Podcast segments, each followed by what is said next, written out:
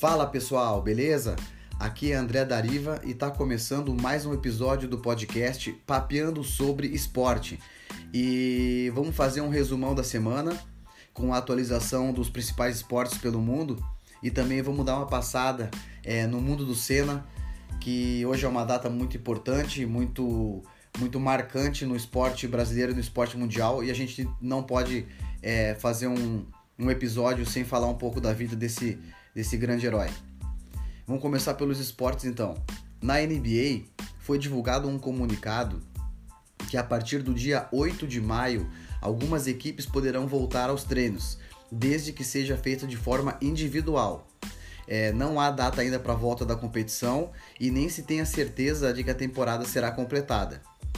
No futebol, a Liga, a Liga de Futebol Profissional da França anunciou que o campeonato francês não será retomado. Assim, a temporada 2019-2020 foi encerrada e o PSG, que era o líder do campeonato quando teve a paralisação, foi declarado campeão. A Federação Francesa já está trabalhando no início da próxima temporada, que deve começar no meio de agosto. Na Itália, o ministro de Esportes deu uma entrevista dizendo que a Itália pode seguir o mesmo caminho da França, mas enquanto o governo não toma nenhuma decisão quanto a isso, a federação e os times estão conversando para, quem sabe, voltar os jogos no final de maio. Na Espanha e na Inglaterra, os treinos devem ser retomados já nos próximos dias e tanto a Premier League quanto o Campeonato Espanhol é, previsão para começar na primeira quinzena de junho. No futebol sul-americano, o governo da Argentina suspendeu os voos comerciais até dia 1 de setembro. E isso influencia diretamente na Libertadores e na Sul-Americana, porque a Comebol queria começar as duas competições em até três meses, recomeçar, né? Tem uma chance disso acontecer ainda, que a Comebol está estudando, de tantos os times argentinos quanto os times que irão jogar na Argentina usem voos fretados mas nos próximos dias, aí na próxima quinzena, será feita algumas reuniões e vão decidir sobre esse assunto. Na Fórmula 1, a FIA continua avaliando opções para iniciar a temporada. A ideia de começar na Áustria no dia 5 de julho é, continua bem firme, tanto que o ministro da Saúde da Áustria disse que a realização do GP só depende da aprovação de um plano de segurança que deve ser apresentado pela categoria. Então, pessoal, aproveitando o gancho da Fórmula 1, vamos falar um pouquinho sobre o nosso querido Ayrton Senna, né, que hoje estamos há 26 anos sem ele, daquele fatídico acidente, de um dia muito triste para nós, para o mundo do esporte é, e para todas as pessoas que gostam de Fórmula 1. E o jeito de esse podcast fazer uma homenagem para ele é falar alguns dados, alguns recordes, que sempre é difícil falar do Senna, alguma coisa que as pessoas ainda não saibam. Mas vamos lá. O Senna ainda detém o recorde de pole positions consecutivas, que são oito, entre o GP da Espanha em 1988 e o GP dos Estados Unidos em 89. O Ayrton também é, tem o recorde ainda de vitórias de ponta a ponta, são 19 vitórias.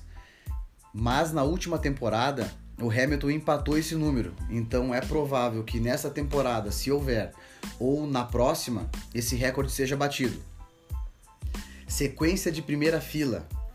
Entre as temporadas de 88 e 89, o Senna largou em primeiro ou em segundo em 24 GPs seguidos, sendo que na temporada de 89 ele saiu na primeira fila em todas as 16 corridas.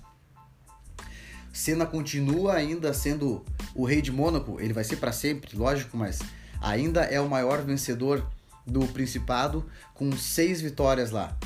É, fazendo um, um adendo aqui, que as disputas lá nas ruas de Mônaco, elas serviram para aumentar e acirrar ainda mais a rivalidade entre ele e o Prost. Porque, para se ter uma ideia, entre 84 e 93, a prova foi vencida por um dos dois.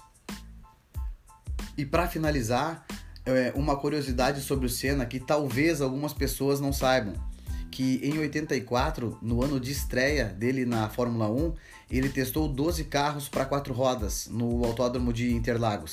Entre esses carros estavam Passat, Monza, Gol, Del Rey e Chevette.